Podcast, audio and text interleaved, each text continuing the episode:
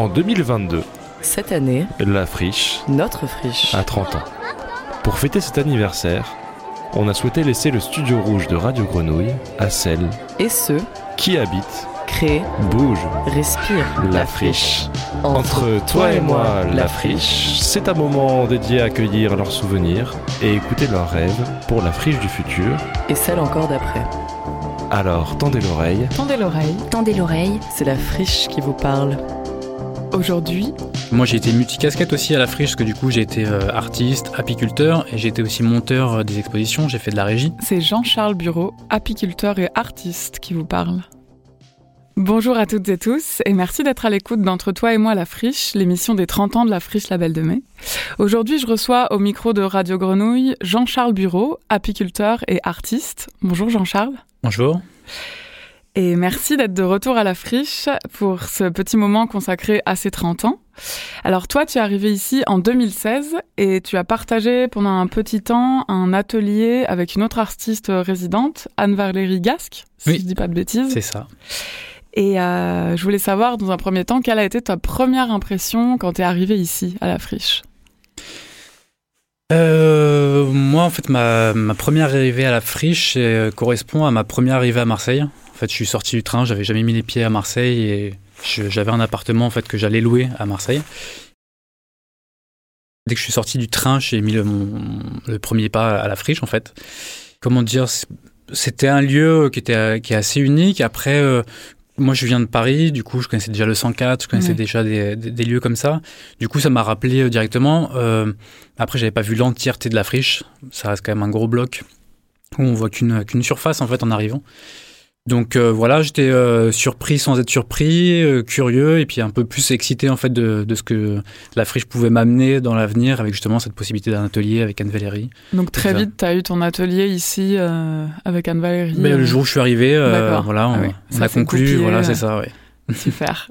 Et donc, en plus d'être artiste, tu es aussi apiculteur. Et comment t'en es arrivé à t'occuper de, des ruches sur le toit de la friche? Alors en fait, euh, je- moi j'ai, euh, je suis arrivé en fait à Marseille en tant qu'artiste. Je faisais de l'apiculture amateur euh, depuis longtemps en fait, euh, depuis adolescent. euh, je m'étais toujours, j'avais toujours quelques, je, enfin, bref, je m'étais toujours, euh, comment dire, intéressé à ça et j'avais fait une formation d'apiculture. Ok. Et quand je suis arrivé en fait donc à la friche euh, dans l'atelier, il y a les marchés en fait euh, tous les lundis Tout à fait. et il y avait un producteur, du coup, un apiculteur, Denis Furil, que j'ai été voir dès le premier lundi où je suis arrivé, parce que je savais que voilà, je voulais rencontrer du monde, je connaissais personne à Marseille. Et je lui dis voilà, moi j'ai une formation d'apiculture, j'en ai déjà fait, voilà. Et par contre, j'ai pas de ruche, euh, est-ce que ça te dit si je viens t'aider en fait? Et ça a commencé comme ça. Donc j'ai commencé à, l'aider euh, une fois par semaine, une fois par mois au début, une fois par semaine après, ça a commencé à être de plus en plus récurrent. Et puis, euh, de fil en aiguille, en fait, lui, la la soixantaine approchant, il voulait prendre sa retraite et il m'a proposé en fait de reprendre une partie d'exploitation. Ok. Il t'a Mm. légué ces, ces ruches. euh, Il m'a légué, il m'a vendu Ouais, ces ruches. mais euh, voilà, dont les, les ruches de la friche qui étaient mes premières ruches en fait. d'accord. Et euh, elles sont heureuses, les abeilles, dans un environnement comme euh, la friche? Alors, euh, dans un environnement comme la friche, euh, oui. Enfin, dans le sens où, dans un sens global, les abeilles se sentent pas forcément idéales depuis un an, deux ans là. Ouais. avec les coups de froid successifs. Euh, en général, elles se sentent assez bien. En fait, euh, l'avantage d'avoir des jardins fleuris tout autour qui sont arrosés, le parc Longchamp. Et l'apogée de la mielée ici, c'est le tilleul, qui est au mois de Mm. juin, avec tous les tilleuls qu'il y a sur l'avenue euh, Longchamp. Et euh, mais elles se sentent relativement bien. J'ai juste dû les enlever cette année. Oui. Euh, en fait, à cause du coup de gel l'année dernière, du coup, un hiver où vous avez peu beaucoup de provisions. Donc, j'ai dû les mettre un peu en extérieur et elles vont revenir euh, au mois de mai. Super. Elles ont de quoi butiner quand même euh, dans les alentours, là, Oui, c'est- au- avec le printemps qui Surtout arrive. beaucoup de pollen, ouais. Beaucoup Ouais. de pollen. Et après, le nectar, il y a vraiment une grosse mielée. euh, Une mielée un peu continue et après assez tardive. Et après, il fait relativement chaud. On est en bord de mer. Oui. Voilà. À part le vent, on n'est pas trop embêté. Ok. Et donc, entre toi et moi, la friche, c'est aussi une émission de souvenirs. Alors, je t'ai demandé de venir ici avec un objet, un souvenir ou une anecdote euh, que tu aurais à propos de la friche. Qu'est-ce que, qu'est-ce que tu nous as apporté, Jean-Charles? Les trois, possiblement. Waouh. Qu'est-ce que j'ai comme objet Comme objet que je pourrais, que j'avais pensé, c'était un, un trousseau de clés, euh, la bataille des clés à la friche euh, pour accéder au toit, et aussi euh, un bouton d'ascenseur à la limite avec l'ascenseur qui est tombé en panne pendant euh, un an, ce qui fait qu'il était très euh, dédommageant, pour, enfin, dommageant pour euh, tout le personnel de la friche, mais encore plus quand on a des ruches au cinquième étage. euh, et qu'on doit bouger du matériel sans cesse avec une ruche qui fait, euh, quand les transhume, entre 30 et 45 kilos. Ah oui, j'imagine. Voilà, donc euh, c'était un peu les joies de l'ascenseur et puis voilà, les clés, euh, toujours à la recherche de clés pour accéder à mes ruches. Mais euh, voilà, donc ça c'était pour les, les petites nouvelles. Mais après, sinon, les anecdotes, euh, euh, il y en a plein, notamment mon, mon fils qui a 9 mois et qui est Mhm. un bébé friche parce que j'ai rencontré ma copine qui, c'est- qui est médiatrice culturelle à friche. Ouais, Capucine. Capucine, voilà. Donc j'ai un bébé friche, on a un bébé Ouais. friche. Et, et puis ça m'a lancé, ça m'a fait découvrir plein de gens, ça m'a fait commencer l'apiculture. Et moi j'ai été multicasquette aussi à la friche, parce que du coup j'ai été euh, artiste, apiculteur, et j'ai été aussi monteur euh, des expositions, j'ai fait de la régie Hmm. à la friche. Et c'est suite en fait à la régie, au bout d'un moment où je voulais arrêter, que je me suis euh, vraiment lancé dans l'apiculture. Donc en fait ça m'a vraiment lancé. Et là je suis parti, enfin j'ai déménagé mon atelier là en, en septembre Oui. Et euh, ça a été un peu voilà le, le nouvel envol et euh, l'agrandissement en fait de tout ce qui de tout ce qui a mûri, tout ce qui est né en tout cas à, à la friche. Donc, tu es encore à la friche, mais uniquement pour les abeilles et plus Voilà. pour ton atelier euh, que tu as déménagé. À quel endroit déjà tu À peux- Oriol, À Oriol. derrière au bagne. Ok. Et il y a un ouais après il y a un dernier ancrage en fait qui s'est remis finalement à la friche, c'est euh, l'ouverture d'une ruche pédagogique, donc une ruche vitrée Oui. dans un des jardins qui fait qu'en fait je reviens en fait un petit peu plus à la friche pour faire des animations avec les enfants, les adultes, euh, voilà, qui sont en train de se mettre en place. euh, C'est ça, ils n'ont pas encore commencé. euh, non, c'est là c'est une année un peu de roulement. On va essayer de voir un peu qui ça peut intéresser et après l'année prochaine, à mon avis, ça sera un peu plus euh, décisif. On, va- on verra un peu plus euh, ce qui se passera. Super, ça c'est un, un projet qu'on va, qu'on va suivre, qui, nous, qui nous donne très envie en tout cas. Je t'ai demandé euh, de venir aussi avec une musique que tu aimerais nous partager. Tu as choisi L'apiculteur de Bachung, Forcément. forcément, très bon choix. Euh, tu peux nous dire quelques mots sur ce choix ou... Bah, le choix vient d'abord de Bachung. Je suis un très grand Ouais. fan de Bachung, l'écriture, enfin le, la façon de la diction, tout ça. Et il se trouve qu'en plus, il fait un, ce morceau apiculteur avec le jeu de mots de l'api euh, heureux. Euh, donc le cultivateur de de- d'être heureux en fait. Et mon trait artistique est un peu basé là-dessus, de cultiver son jardin, de cultiver quelque chose de- du bonheur en fait. Et voilà. On écoute Bachung.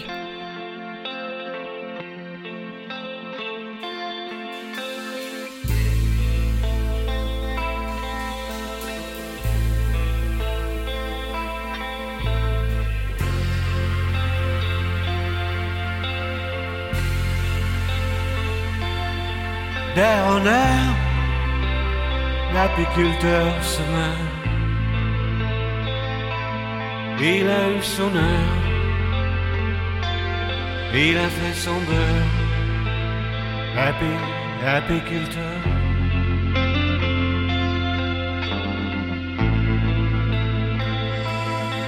D'air en air, l'apiculteur effleure la fin du labeur.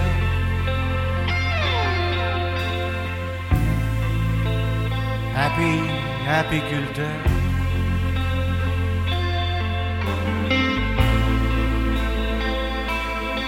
Dans une autre vie, les marguerites, ces feuilles de ralenti, personne n'est vainqueur.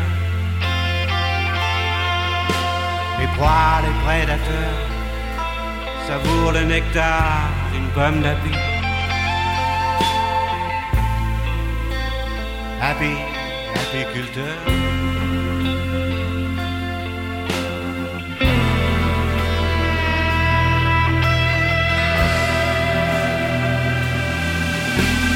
L'heure, c'est l'heure, on n'est pas d'humeur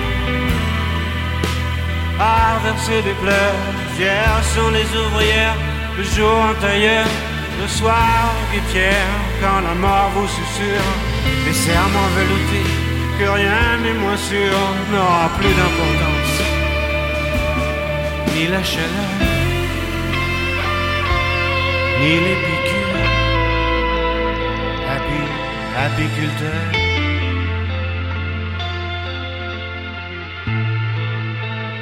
Happy, apiculteur.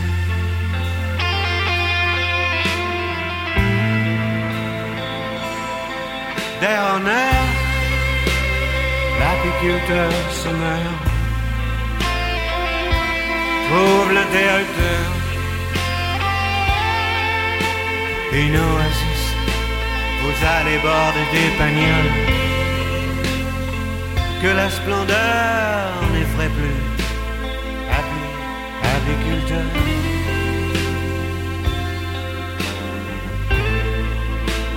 Happy, apiculteur.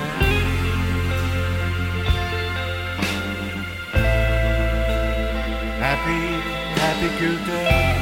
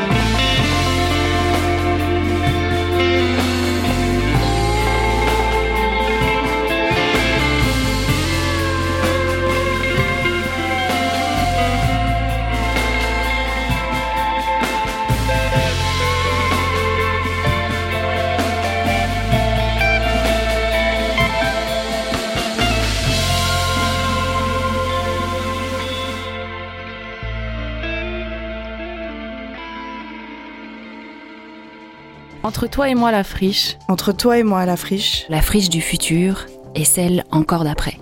On est de retour dans le studio de Radio Grenouille et je suis aujourd'hui avec Jean-Charles Bureau, notre happy apiculteur, cajoleur d'abeilles et de pinceaux. Alors Jean-Charles, on arrive à la fin de cette émission et je voulais te demander aujourd'hui comment tu penses qu'elle s'en sort la friche à ses 30 ans? Est-ce qu'elle est plutôt dans la fougue de la jeunesse ou est-ce qu'au contraire tu trouves qu'elle a vieilli? C'est compliqué comme question. Je pense que je pense que c'est plutôt une adolescente qui se cherche.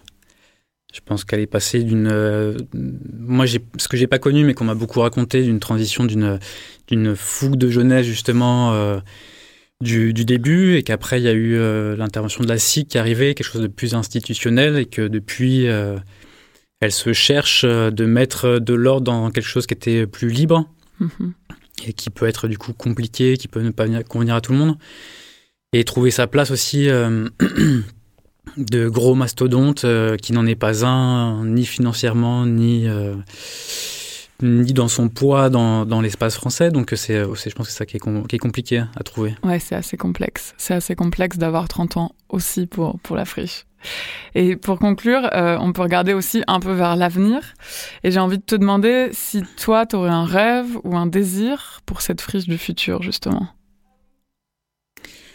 Un rêve. euh, Disons que moi j'ai vu justement euh, le 104, j'ai vu ces, ces- ces lieux-là qui ont, je trouve moi personnellement semi-pris, Mhm. qui n'ont pas été euh, des bouillonnements de culture comme je pense les créateurs de base auraient aimé que ça soit. Et je pense que c'est dans peut-être hein, que c'est quelque chose qui de vouloir grandir, de vouloir trop être dans un grandissement et peut-être se concentrer sur des petites choses. Je sais pas, ça pourrait être euh, la friche par exemple. euh, révélateur de jeunes talents partout, entre l'art contemporain, le théâtre et tout, et de miser que sur les jeunes artistes, les Mhm. jeunes euh, arrivés, et d'être vraiment un pôle qui fait que voilà, c'est très, euh, c'est très enrichissant, c'est très, et que en fait, il y a une, une marque en fait. Voilà, Ouais. la friche, c'est ça. Le problème, c'est que moi, en étant à Paris, je connaissais pas la friche. Oui. Alors que je suis, de- j'ai fait les beaux arts à Paris, je suis dans le milieu de l'art contemporain et je connaissais pas la friche en, en tant que lieu.